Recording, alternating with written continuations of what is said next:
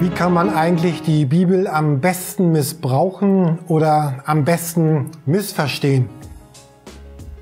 Oder anders gefragt, warum gibt es immer wieder sogar Streit unter Christen um die richtige Auslegung der Bibel?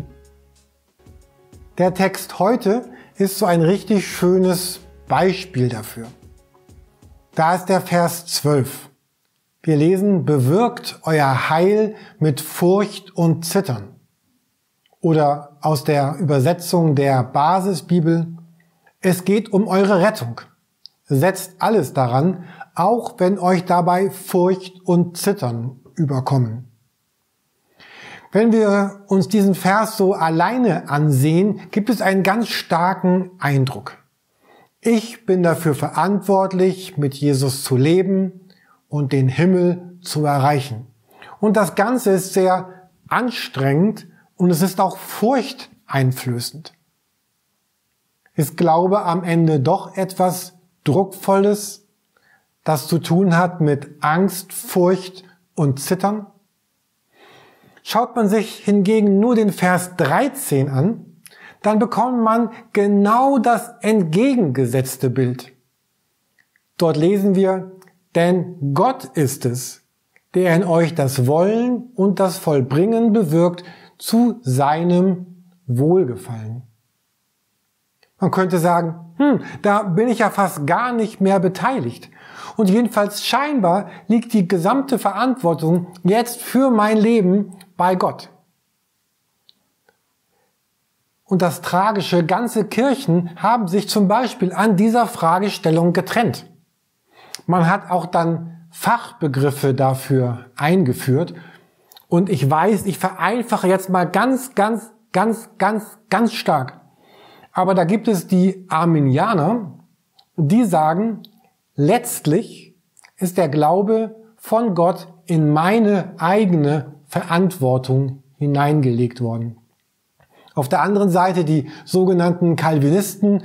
Sie betonen Gottes souveränes Handeln, der mir den Glauben schenkt, der mich beruft und der mich erwählt. Ich bin überzeugt, Kirche kann, Kirche muss eine Kirche sein, die diese Spannung gerade zwischen diesen beiden Versen 12 und 13 aushält, aushält und auch ganz fröhlich lebt. In der Bibel treffen wir immer wieder auf diese beiden Aussagen.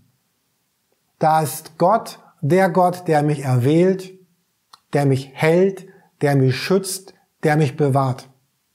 Da ist Jesus, der seine Schafe bis in den Himmel hinein behütet.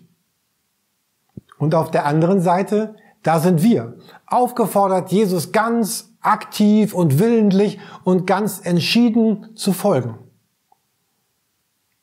Als ich heute Morgen gebetet habe, habe ich das in meiner Gebetszeit etwa so gebetet. Jesus, ich erlebe gerade, dass ich an ganz vielen Punkten sehr herausgefordert bin.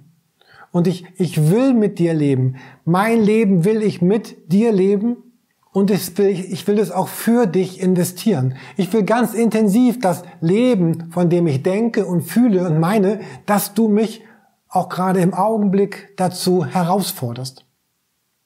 Das wäre dann der Part meines Gebetes aus Vers 12. Und um dann mit Vers 13 weiter zu beten, und ich vertraue von ganzem Herzen darauf, dass letztlich Jesus alles gelingen, alles wollen, alles können, alles Schöne, alles Gute von dir kommt. Und dass es dein Tun und dein Geschenk an mich und an diese Welt ist.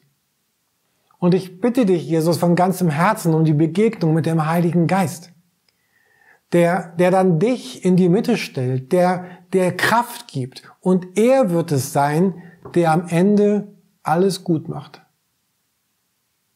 Zu beten, ich will alles geben, was ich kann, denn du bist es, der das Wollen und das Gelingen schenkt. Ich wünsche euch und uns und mir so ein ganz starkes Leben, das in diesen beiden Polen lebt, in diesem sowohl als auch, in diesem, in diesem und, was wir leben, was wir aushalten, zu dem Gott uns herausfordert. und darin behüte und segne euch der Vater und der Sohn und der Heilige Geist, der war, der ist, der kommt und der bleiben wird in alle Ewigkeit. Amen.